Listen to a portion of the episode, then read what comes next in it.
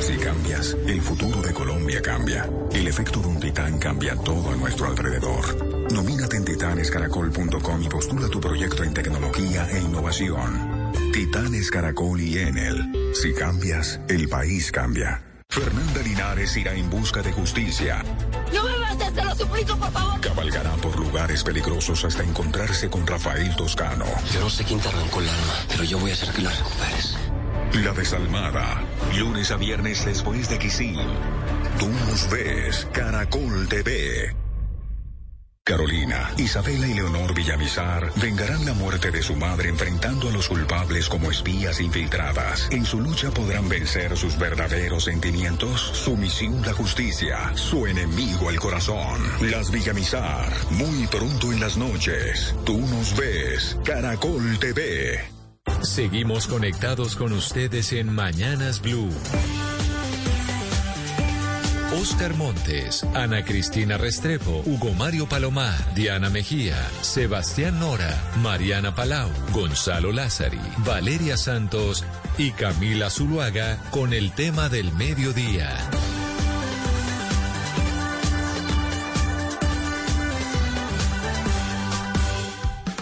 12 del día, 16 minutos. Aquí seguimos conectados con ustedes en Mañanas Blue. Ya saben que vamos hasta la una de la tarde. Nos conectamos todos los días a las 4 de la mañana. Saludamos desde ya a las más de 1.600 personas que están conectados con nosotros en nuestro Facebook Live de Blue Radio Colombia y también aquellos que se conectan todas las noches en Noticias Caracol Ahora, el primer canal digital de noticias en Colombia. Estamos en la recta, pues diríamos casi que final de las elecciones presidenciales. El 29 de mayo tenemos eh, la primera vuelta, después tendremos en junio la segunda y decidiremos quién llega a la Casa de Nariño.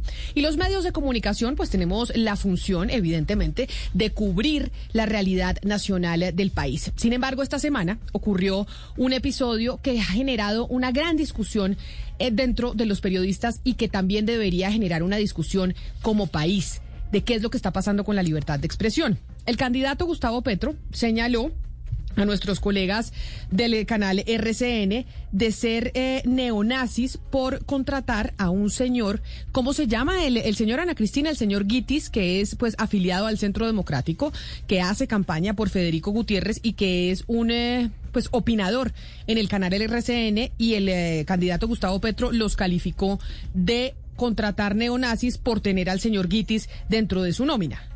Claro, lo que pasa, Camila, no es solamente que lo dijo, sino que además se ratificó. O sea, él, lo dijo en, un trino, pero además después eh, se ratificó con otro trino sobre que hizo la revista Semana sobre Francia Márquez. Él, en un principio, cuando se eh, refería eh, pues al, señor Guitis, él lo que se refería era a la manera en que él se, pues, se, había referido en algunos de, de, sus, de sus trinos al señor David Guitis, pero después él se ratificó, es decir, hace unas seis horas, y le voy a leer exactamente lo que dice, la persona que expresa posiciones de discriminación por causa racial comete un delito, refiriéndose a Marvel, a las, a las eh, expresiones de Marvel, expresa la mentalidad racista de élite del poder y el arribismo de quienes quieren ser como ella, creen como Hitler, el nazi, que la piel blanca o la persona superior son neonazis. Es decir, ratificó ratificó la misma expresión que había, eh, pues que había lanzado contra un medio que es RCN y contra una de sus, uno de sus eh, columnistas que es eh, David Gitis.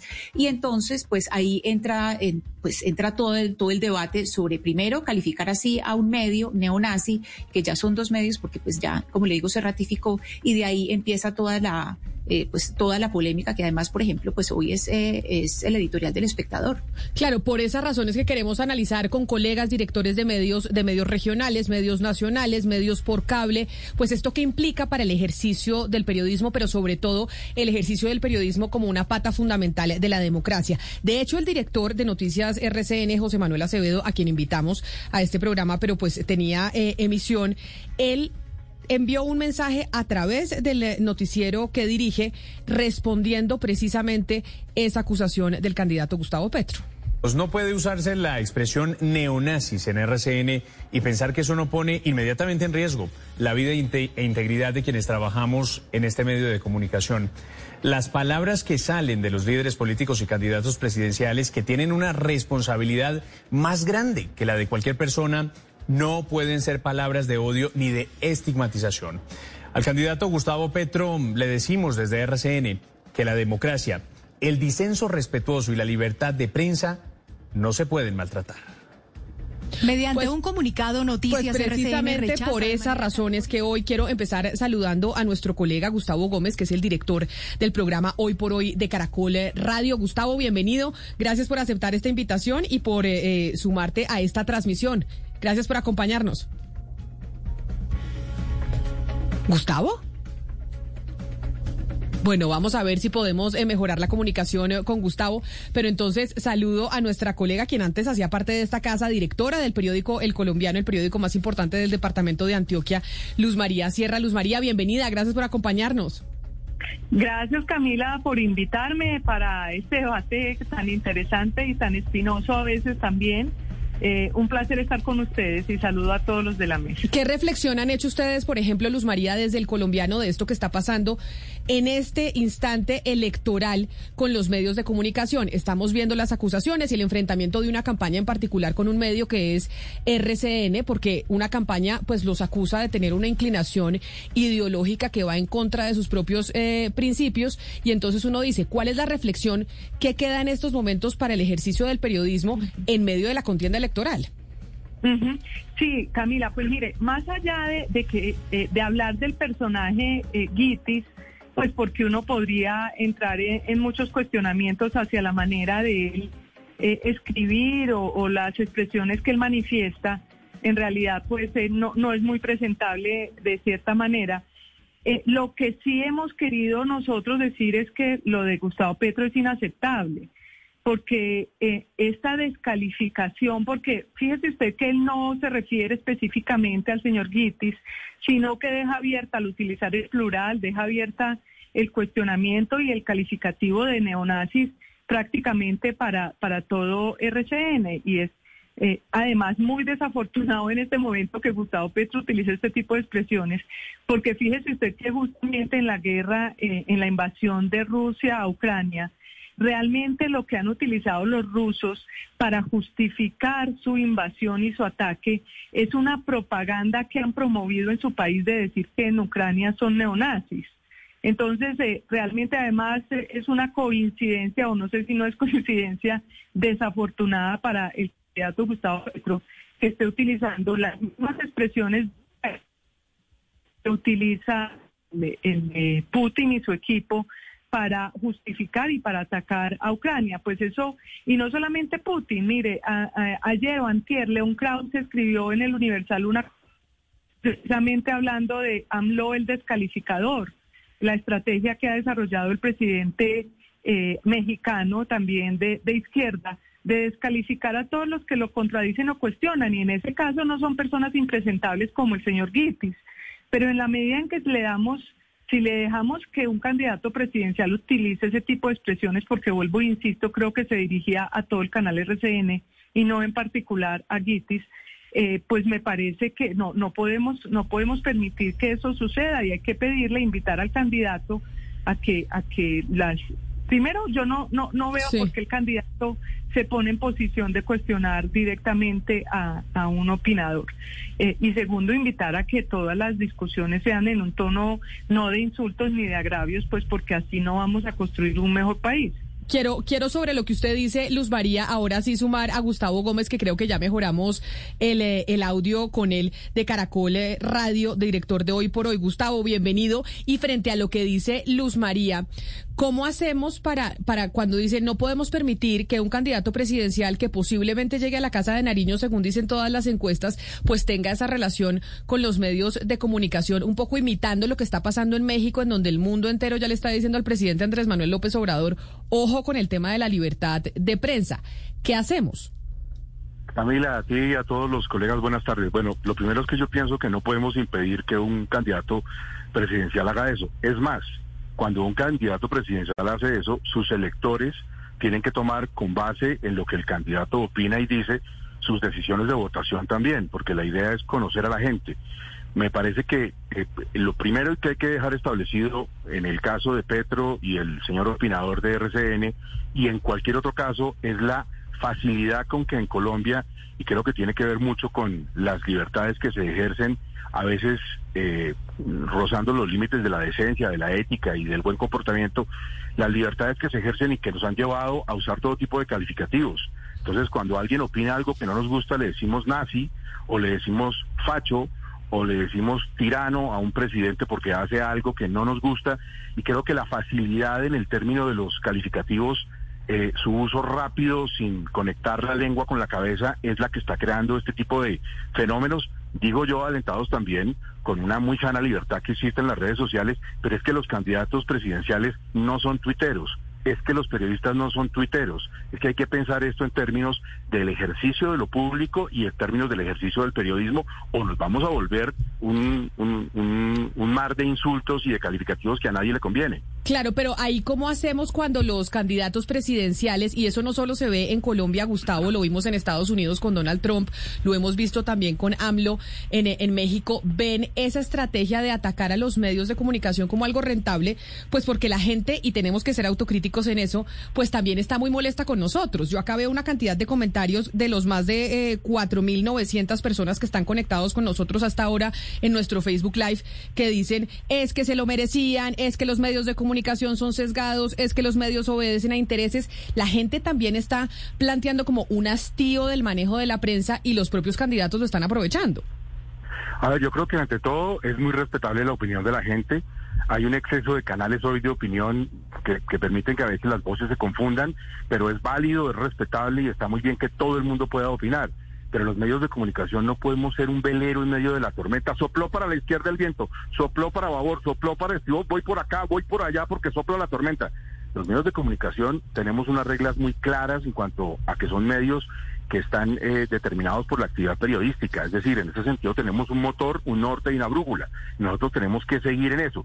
En este caso, por ejemplo, ¿qué hacemos con un candidato como Petro, que con un facilismo eh, peligroso tacha de, de, nazi a una persona que vincula a un medio de comunicación, pues decírselo una y mil veces, con educación, con respeto y en atención al ejercicio del periodismo, aunque las redes digan A, aunque las redes digan B o digan Z. Creo que los medios de comunicación estamos un poco como en una eh, en medio de una tormenta y creemos que somos un barco de vela y no somos un barco de vela. Somos una eh, embarcación que tiene un norte que no puede ser alterado por eh, las tormentas que se crean en los medios de comunicación, pero que sí debe atender por supuesto, lo que la gente opina. Yo quiero hacer una aclaración porque nos escriben nuestros colegas de RCN eh, Televisión que nos están escuchando en estos momentos y nos dicen que el señor Gitis es un columnista invitado y no es contratado, porque yo dije que era un columnista contratado, no es un columnista invitado y que fue lo que generó la reacción de Gustavo Petro llamando al canal RCN como neonazi. Y por eso quiero ahora invitar a Giovanni Celis, que es el director de Red Más Noticias.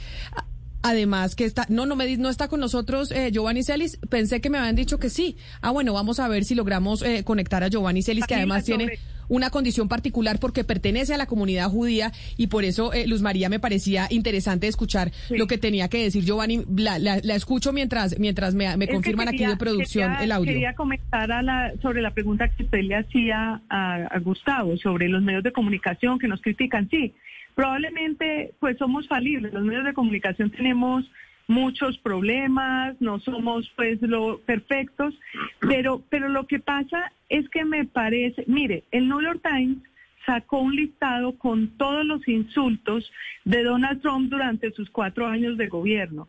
El New York Times le dedicó, pues todos los días de la vida decía que era un periódico fallido, que era mentira, que era no sé qué. Y el New York Times hoy lo que hizo fue crecer durante la época de Donald Trump, porque la gente aprecia la democracia y, aprecia estas instituciones que son los medios de comunicación como baluartes de la democracia tenemos que corregir los errores que estemos teniendo, pero en este mundo medio totalitario que imponen las redes sociales, ese totalitarismo precisamente es lo que está conduciendo a que los candidatos, no solamente Gustavo Petro, sino también otros y otros políticos, traten de homogenizar todo y las redes sociales se vuelven estas bodegas que vuelven, eh, eh, tratan de acallar a todo el que piensa distinto, pues yo creo que es donde los medios de comunicación estamos adquiriendo un valor muy importante, muy relevante en las sociedades. ojalá con el paso del tiempo nos autorregulemos un poco y entendamos eso, porque que nos digan una cosa, que estamos mal, pero que no sean bodegas también pagadas o interesadas en cuestionar a los medios de comunicación que estén cuestionando a gobernantes de turno o a políticos y entonces simplemente utilicen toda su aparataje eh, de fanáticos para, para desprestigiar la labor de los medios de comunicación. Sí, pero entonces uno también se pregunta por la responsabilidad sobre los columnistas, pues ya los colegas de RCN nos hacen la claridad de que David Guitis era un columnista invitado y no contratado, pero eh, yo quisiera que el señor Celis nos dijera, por ejemplo, cuando hay un columnista invitado, bien sea invitado, es decir, en caliente o un, o un columnista permanente, eh, hablemos, digamos, en caliente, tiene usted alguien en caliente y que está difundiendo mensajes de odio como efectivamente lo ha hecho eh, el señor Guitis, ¿qué puede hacer un medio en ese momento? Luz María, porque no, tenemos eh, posibilidad. ¿A, quién contesta? ¿Gustavo o Luz María? Pero, mira, no, es que te, quiero dar un ejemplo. Recién nos pasó esta semana. Eh, un columnista eh, utilizó expresiones muy fuertes para referirse a un candidato y le pedimos el favor de corregir porque consideramos que no que las páginas del periódico en temas de columnistas no pueden estar al servicio de, de, insultos. Eh, lo corrigió no en 100%, pero, pero poco a poco vamos en ese propósito de que eh, no, no se trata de insultar, sino pues para eso son los medios de comunicación, para hacer un escenario de debate en la modernidad, que es utilizando la razón, la, los argumentos, los hechos, los datos y no, y no los adjetivos. Eh, tal vez tenemos mucho que hacer todavía en esa, en esa tarea, eh, pero sí estamos tratando un poco de corregir. Lo digo yo pues en el periódico El Colombiano, eh, que, que nos ocurrió justo esta semana con un columnista. Pero hablemos, por ejemplo, en la radio, que es más en caliente, y le quiero preguntar a Gustavo. Gustavo, si por ejemplo al aire es muy distinto el adjetivo o es muy distinto el insulto a los mensajes de odio. Los mensajes de odio son eh, racismo, xenofobia, es decir, es, es distinto al adjetivo o es distinto al insulto. ¿Qué se hace en caliente cuando un invitado o un eh, columnista eh, sale con eso en un mensaje que, pues, que puede ser eh, en radio o en televisión y están en este momento en caliente, ¿cómo, se hace? Y uno dijera sin, sin vulnerar la libertad de expresión. Pues mire, yo he, yo he tenido esa experiencia no propia, pero como oyente de Hora 20 de Diana Calderón, muchas veces algunos panelistas sobrepasan el límite de, la razón en cuanto a la exposición de motivos, que es lo que uno busca de un columnista, de un opinador, de un panelista, y Diana los llama al orden de la manera más respetuosa, lo cual no puede asimilarse nunca en un escenario de, censura. Ahora, un medio de comunicación tiene que también, de acuerdo a su línea editorial y a lo que quiere que sea su medio y que transmita su medio, pues escoger unos columnistas que tengan razones, que tengan fundamentos y tratar de cuidarse mucho del activismo político porque es muy nocivo, como el caso concreto de este caballero que es muy apasionado, que incluso ha sido sorprendido en muchas ocasiones en sus redes sociales difundiendo informaciones que no son reales, que son verdaderamente fake news. Entonces, eh, yo, yo también pienso que un medio de comunicación no, no trabaja para el columnista, los medios de comunicación buscan a los mejores opinadores, a los mejores columnistas, hasta que dejan de serlo o hasta que demuestran pero entonces, que no merecen pero, entonces, en el medio. Ahí, Gustavo, sobre eso del señor Guitis que usted dice, yo sé que uno no le gusta criticar a los colegas ni entrar a decir pues si están haciendo bien su trabajo o no, ni mucho menos, pero también hay una responsabilidad de uno como medio de comunicación de a quién le abre el micrófono o no. Y digamos que ese fue el calificativo de neonazi completamente reprochable por parte de Gustavo Petro, pero tal vez en este caso con el que señor David Guitis, pues es un señor completamente activo en Twitter que muchas veces comparte falsa información y que además hace parte de una campaña política, entiendo. Sí, pero aún la gente que comparte a veces falsa información, aún la gente que eh, a, la, que la pasión le supera a la razón también tiene derecho a opinar y también tiene derecho a hablar. Pero el medio de comunicación tiene todo el derecho en el momento en que la persona lo está haciendo, por ejemplo, en caliente, de reconvenirlo al aire inmediatamente y pedirle una moderación en el lenguaje. Eh, es mucho más difícil de hacer en radio, pero también se hace y puede generar momentos que son más incómodos, pero hay que vivir esos momentos incómodos. Lo que pasa es que es una cosa es acallar un columnista o un opinador porque está diciendo algo que no le gusta al conductor del programa y otra que el conductor del programa diga se está saliendo de, la razón, se está saliendo del carácter, está pasando la raya de la, del equilibrio y está entrando en terrenos que son muy difíciles. Fíjese, por ejemplo, en periódicos. Un columnista puede mandar una columna diciendo, yo quiero que asesinen al presidente de Venezuela. La línea editorial del periódico no es incentivar la violencia ni pedirle a la gente que mate. Puede no publicar la columna puede no publicarla. Eso, no que eso pasó además con Abelardo de las Priella, ¿no? Creo que en el periódico El, Heraldo y que generó un gran debate. la columna, le puede pedir la columna y decirle muchas gracias. Es que nos estamos acostumbrando a que la opinión en sí es la que está poniéndose por encima de la dirección y la línea editorial del periódico. Y no es así. Yo puedo pedirle como director de un periódico a un columnista que ya no sea columnista. No me lo tengo que aguantar 40 años porque entonces van a decir que yo lo estoy censurando. Otra cosa muy distinta es si él hace una crítica sensata y prudente, con argumentos, con hechos sobre el presidente de Venezuela o apoyando al presidente de Venezuela, y yo le quito la columna por eso. Eso sí es censura. Pero ahora sí creo que tenemos la conexión con Giovanni Celis, que es el director de Red Más Noticias, a quien quiero sumar a esta conversación, sobre todo por su condición de director de medio de comunicación, pero además de miembro de la comunidad judía, después de lo que, de lo que pasó con el, eh, con el candidato presidencial Gustavo Petro esta semana, llamando a, lo, a nuestros colegas de RCN Televisión como neonazis. Giovanni, bienvenido. Gracias por, por, estar con nosotros aquí en Mañanas Blue.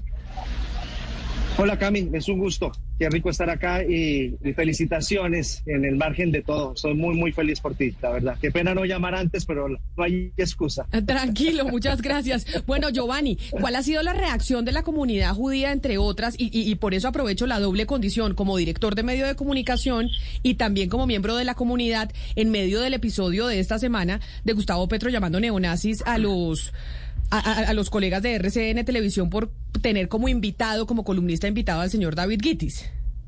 Pues mira, eso es reprochable porque más allá de un insulto, lo que estamos viendo es una estigmatización.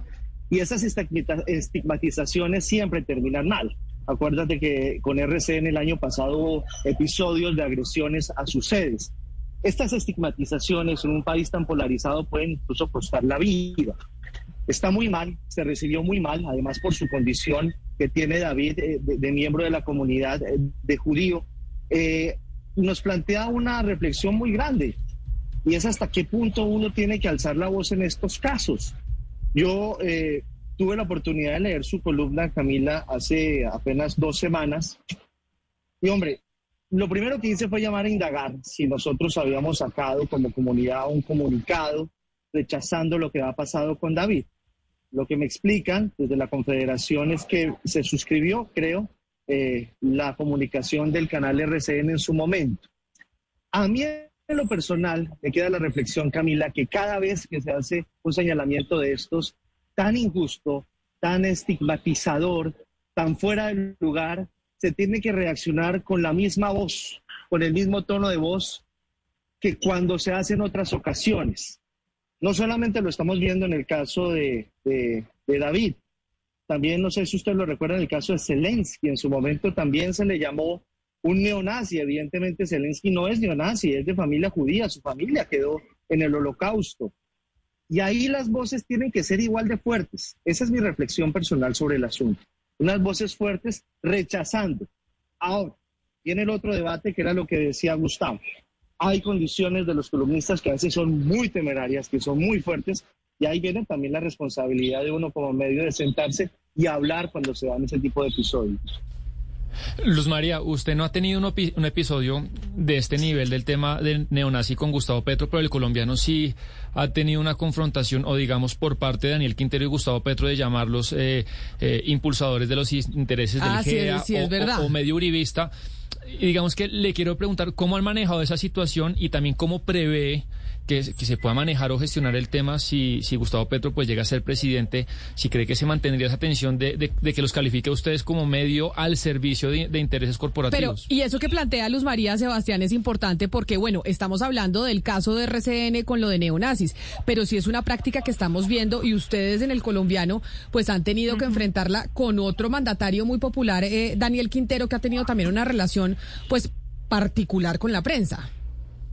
Sí, Camila, no, lo que pasa es que nosotros comenzamos a publicar una serie de investigaciones sobre los problemas que ha habido en la administración del alcalde Daniel Quintero, eh, sobre todo el tema, sus familias, cómo le están pagando a medios eh, creados, medios piratas, están utilizando dineros públicos.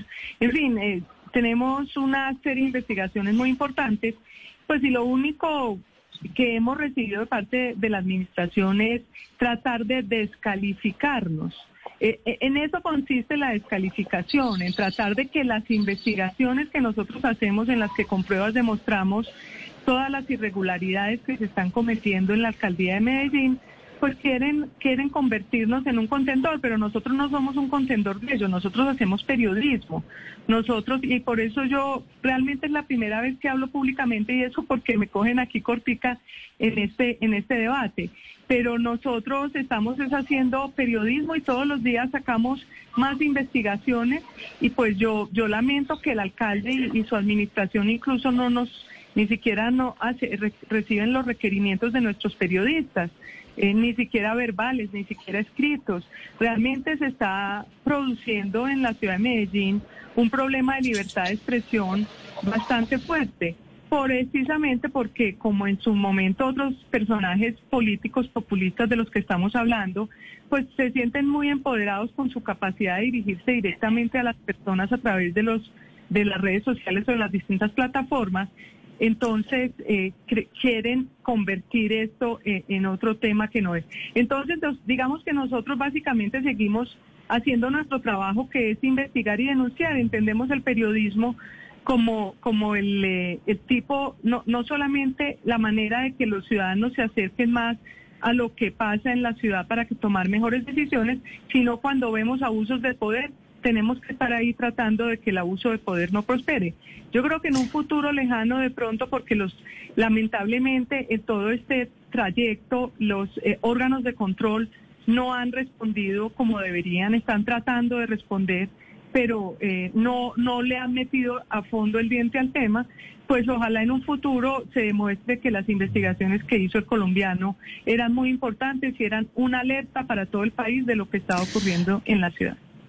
Pero mire, eh, Gustavo, hay algo que me llama mucho la atención y que yo siento que pues no tenemos resuelto. Yo no sé ustedes qué opinen eh, de este lado del periodismo y alrededor de nuestros deberes, esta doble interacción que estoy, que estamos viendo entre periodistas, que tenemos el espacio afortunado en medios de comunicación todas las mañanas, y nuestro doble rol eh, en las redes sociales. Vemos muchos periodistas que son muy activos en redes sociales, que descalifican, que juzgan, no que ponen sus opiniones todo el tiempo y que al otro día pues se paran con un micrófono o me paro con un micrófono, digamos que de pronto me incluyo ahí y tenemos toda esta audiencia que nos escucha y de repente pues la audiencia dice, ve, es que ustedes desde los medios pues no son no están siendo responsables porque estamos ejerciendo esa doble ese doble rol que las personas no entienden. Muchos periodistas muy famosos en redes y al mismo tiempo tratando de hacer un periodismo serio en los medios de comunicación. Esto debería acabarse, nosotros deberíamos como periodistas nada más hablar por medio de nuestros canales y dejar un poco incendiar las redes. ¿Cómo, cómo lo ve usted,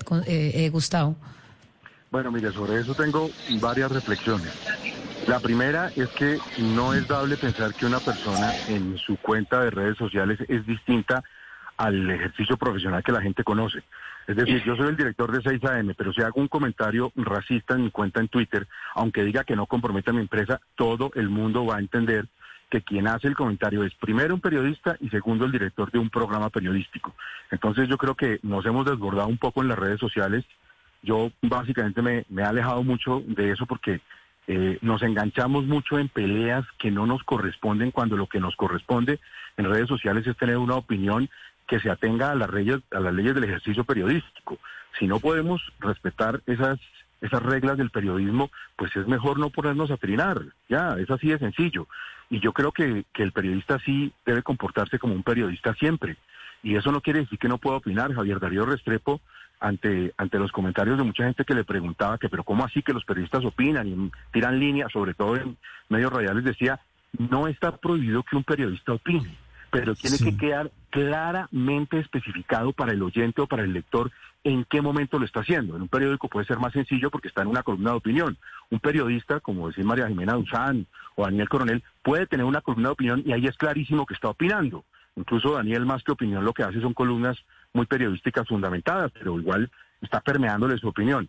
En radio, cuando la gente, una cosa es la lectura de noticias, una cosa es el boletín de noticias, Una cosa es la información y otra cosa es plantear posibilidades, poner caminos, eh, dejar algo de uno en lo que se está haciendo. Pero para la gente tiene que ser claro que en ese momento uno está opinando. Pero la regla general para todos los periodistas, al aire, en periódicos, en impresos, en digital, en la radio, en la televisión, es un comportamiento respetuoso. Es que nosotros no somos púgiles. Yo no me tengo que subir a darme en la jeta con nadie. Yo tengo que ejercer el periodismo. El que se sale de la ropa puede ser el otro, pero yo no puedo subirme al ring. Sí, pero mire, mire, a propósito de lo que estaba planteando Gustavo, yo le quiero preguntar a Giovanni eh, sobre, sobre esa valoración para mí como periodista y como columnista también eh, eh, de la tan, tan tan precaria que se le da por parte de, del candidato Petro a lo que es la libertad de expresión. Es decir, la libertad de, de, expresión como principio universal. Es decir, una, una, una libertad de expresión que por supuesto tiene unos límites, tiene que tener alguna, una, una, una, regulación de alguna forma. Pero cuando esa libertad de expresión comienza a ser cuestionada por una persona que tiene tanta influencia, que tiene tanto poder en las redes sociales, que tiene más de cuatro millones de seguidores y que tiene la enorme posibilidad de ser presidente de Colombia, entonces uno sí se preocupa, porque dice, ¿hasta dónde va a llegar esa, ese comportamiento por parte de quien hoy es candidato y mañana podría ser presidente? Giovanni, usted como, como periodista, como director de medio de comunicación, ¿qué reflexión le genera este tipo de comportamientos? A mí la reflexión que me queda es que hay un desborde, que se cruzaron los límites, que están sucediendo asuntos peligrosos y que no se han medido las consecuencias que puede tener a futuro. Cuando usted hace una estigmatización sobre lo que está opinando, lo que está diciendo un periodista, no está calculando el daño posterior y que puede tener. Yo creo que este es un primer aviso muy delicado para todos en la profesión de lo que puede pasar si este tipo de estigmatizaciones sigue, si este tipo de conductas y de lenguaje tan lascivo se sigue presentando contra la profesión. Porque de ahí a la censura, de ahí a callarse por, por miedo o de ahí a la agresión hay un paso muy pequeño. Yo la verdad creo que es un tema absolutamente preocupante y es muy bueno este tipo de foros, de debates, donde el gremio como tal se plantee esta primera alerta. Reflexiones de lado y lado, como lo decía Gustavo hace un momento. Pero esta es una alerta muy delicada de lo que puede pasar si desde los mismos candidatos no se da esta reflexión y hay una moderación. Porque es que ese lenguaje tan exacerbado a la democracia y al ciudadano de a pie no le hace ningún bien. Claro, pero ahí también eh, viene sobre la reflexión que usted plantea, Giovanni, y quiero eh, pues plantearles esto a todos. ¿Qué hacemos con esa constante de los oyentes, los televidentes, los lectores que nos acusan a nosotros, los periodistas y a las casas periodísticas de los intereses económicos? Y cómo los intereses económicos, por cuenta de los dueños de los medios de comunicación, pues tienen una influencia en, en los intereses políticos. Eso, por ejemplo, Gustavo lo vemos, o Luz María lo vemos constantemente. Nos dicen es que ustedes opinan por los Santo Domingo, es que ustedes opinan por los Sarmiento, ustedes opinan por el GEA. Y ahí hay una indignación por parte de la ciudadanía y que es aprovechada también por cuenta de, los políticos. Camila, yo pues qué pena hablar en, temas personales. Tranquila. Pero yo es que llegué al colombiano en Medellín y usted no sabe, yo llevo más de 30 años haciendo periodismo, o 30 años, bueno, un poquito menos, tampoco tanto y realmente a mí me dieron total independencia para hablar de y para manejar el periódico como considera. Yo no sé, lo que pasa es que fíjese que ha hecho carrera la narrativa del alcalde diciendo que somos del GEA, nosotros no somos del GEA. Es decir, nadie del GEA es de dueño del colombiano, absolutamente nadie. Pero como él logró con su narrativa convertir algo que es un modelo muy positivo de, de de Estado, eh, eh, presa privada y, academia en Medellín lo logró convertir en el demonio, pues entonces eh, ha calado ese, mire, mire cómo calan esas narrativas. Pero le quiero decir, es que me, me parece justo con los dueños del periódico decirlo. Nunca antes he tenido tanta libertad para ejercer el periodismo como la tengo hoy en el colombiano. Entonces, dicho esto, de todas maneras, pues yo creo que las personas que están al frente de los diferentes medios de comunicación tienen suficiente criterio, son lo suficientemente profesionales para hacer un trabajo periodístico muy bueno. ¿Qué es lo que pasa? Vuelve, vuelve y decimos, todos los seres humanos estamos llenos de sesgos Entonces en las redes sociales se logran expresar todos los sesgos y entonces se, se, se, juntan en burbujas para ratificar sus sesgos y entonces empieza, como no les gusta algún tipo de planteamiento de un medio de comunicación que trata de hacer su trabajo periodístico de la mejor manera, pues entonces empiezan a decir que es que es que está comprado, que es que está respondiendo a los intereses. No, de pronto eso es lo que piensa o lo que los periodistas lograron encontrar, es lo que piensa el director. Entonces no, no, no, no, no gane. a mí no me gusta que haga carrera esa idea, porque yo creo que eh, hay una cantidad de profesionales. Bueno, yo conozco a casi todos los, los directores de medios de comunicación del país y yo diría que todos son muy buenos y muy profesionales. Y Luis María, pero, pero hay, eh, quisiera que nos concentráramos en un, en un punto especial. Ahí, cuando se contrata un columnista o cuando traes un columnista un medio, un panelista, hay dos momentos claves. El momento en que lo contratas, en que presentas, en esta persona confiamos. Y segundo, cuando se despide, cuando sale, bien porque el medio lo saque o porque el columnista voluntariamente eh, renuncia. Hace poco salieron varios columnistas del, del periódico. El, periódico eh, prescindió del servicio, creo que fueron, me, me, me sabrá corregir mejor, fueron unos 15 columnistas. Le quisiera preguntar cómo se toma esa decisión. Hubo incluso uno de los columnistas, que era el señor Francisco Cortés, que él dijo, a mí me echaron por haber escrito contra los empresarios. Entonces, eh, digamos, eso también es una duda que queda cuando se decide salir, cómo se toma esa decisión, salir de unos columnistas. Claro, mire, mire, Ana Cristina, que usted conoce bien el, colombiano porque es columnista nuestra. Eh, por fortuna, pues es una columnista muy leída.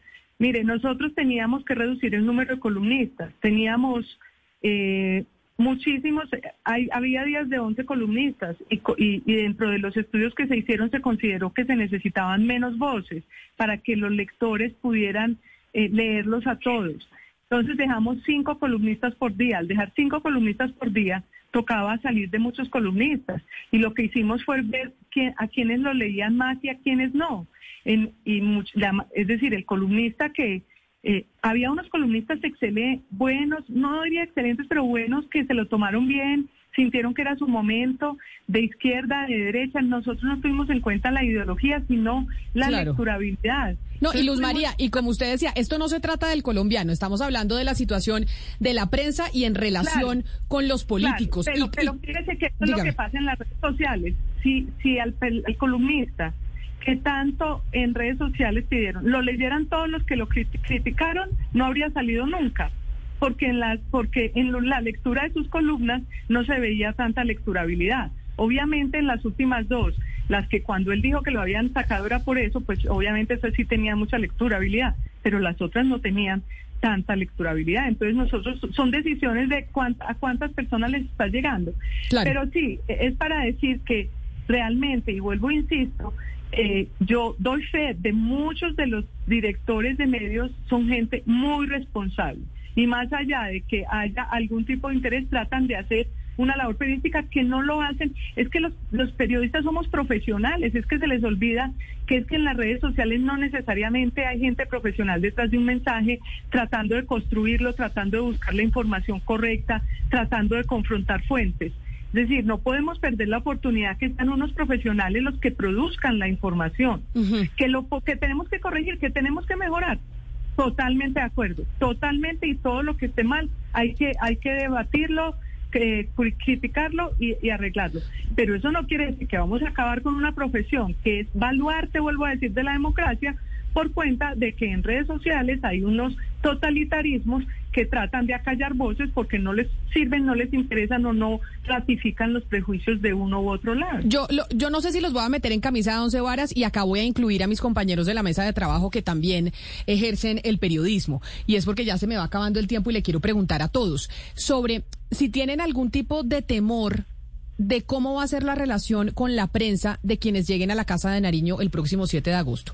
Tenemos, según los dicen las encuestas, que tenemos a, Gustavo Petro pues punteando en ellas, tenemos a Federico Gutiérrez, a Rodolfo Hernández, a Sergio Fajardo. Y empiezo, entonces, Gustavo, ¿usted tiene algún tipo de temor con la persona que llegue a la Casa de Nariño y cuál vaya a ser su relación con la prensa y que esta pueda llegar a ser un poco conflictiva y tengamos que enfrentar, por ejemplo, lo que está pasando en México? Pues no, le diré que no, porque es que la relación del periodismo no es de amiguismo con el poder. La relación del periodismo con el poder es de observación, es de lupa, es de veeduría. En ese sentido, un presidente del Centro Democrático puede ser tan cercano o tan lejano a los medios en su trato como un presidente de izquierda cualquier tipo de presidente o de funcionario pero no público. lo pero no lo digo por relación lo digo porque es que puede haber algún tipo de, de censura de manejo distinto de no como dice Luz María Sí. nosotros el, el alcalde Sí, pero- Daniel Quintero ni siquiera nos pero- recibe a los periodistas Pero Camila, ah, bueno, no, él puede no recibir a los periodistas, pero el periodismo se hace. Es que la gente se establece y, y- y la gran crónica sobre Frank Sinatra maravillosa y nunca habló con Frank Sinatra. Es que no podemos pensar que es obligatorio pasar en los programas de radio, que es obligatorio ir a los debates. El periodismo se hace con o sin eh, la participación de los funcionarios o de los candidatos. El periodismo se hace y punto. Y se hace con equilibrio, se hace con respeto, se hace sin púgil, se hace sin pugilismo, se hace sin, eh, sin prejuicio. Yo, yo por ejemplo, le, le doy el caso del espectador hoy. Frente a lo que pasó con Petro, ¿qué tenía que hacer el espectador? Una primera página que dijera cuidado con Petro o lo que hizo. Un editorial serio y sensato manifestando los peligros a los que se expone eh, la libertad de expresión, que entre otras cosas no es el periodismo, es que la gente cree en la casa que la libertad de expresión somos los periodistas. Los medios y los periodistas somos una parte de la libertad de expresión, una pequeña parte importante y valiosa, pero también la gente que está en las redes hace parte de la libertad de expresión. La gente que, que- que toma decisiones en su vida cotidiana y opina está, en, está en, en la libertad de expresión. Entonces, a mí no me importa cómo vaya a ser el señor, el señor Petro, si es que llega a la presidencia. Me preocupa, obviamente, como profesional, que no sea una persona respetuosa y que no, no tenga un respeto por la libertad de expresión. Pero yo seguiré haciendo mi trabajo tal y como siempre. lo mismo le quiero preguntar a usted Giovanni la misma pregunta Camila, yo creo que a nosotros eh, aquí en Redman nos ha funcionado mucho que cuando tenemos que dar alguna información que es institución, que es parte del grupo económico al cual pertenece el noticiero, siempre decimos, eh, Redman Noticias pertenece a ta, ta, ta, y va la información y con eso enmarcamos un poquito y apartamos un poco lo- lo- la parte institucional. Y en cuanto al eh, tema de lo- del columnista, pues yo la tengo mucho más fácil. Usted sabe que nosotros tenemos solamente un opinador y soy su y con él no- nunca nos hemos tenido que sentar a hablar de absolutamente nada porque todo lo hace perfecto. Yo me sumo. Simplemente, si se pierde el respeto hacia la profesión, si se pierde el respeto hacia el periodismo, se está perdiendo el respeto hacia una parte de esta libertad de expresión, eh, que es una parte de expresión preparada, sesuda, confrontada, con fuentes, que en algunas ocasiones resulta incómoda, pero pues es que eso sí es inevitable. Yo creo que si se empieza con esta tendencia de perderle el respeto a los que están en los medios de comunicación haciendo su trabajo de una manera loable, esto va mal. Esto afecta completamente a la democracia de un país. Y Luz María, la misma pregunta para usted. ¿Usted sí tiene eh, algún tipo de temor por quien llegue a la Casa de Nariño y la relación con los medios de comunicación? No, no, yo estoy en, en la misma tónica de Gustavo. Eh, Yo creo que se, tiene que hacer muchas, la mayoría de las veces es sin las personas que estén en el, en el poder.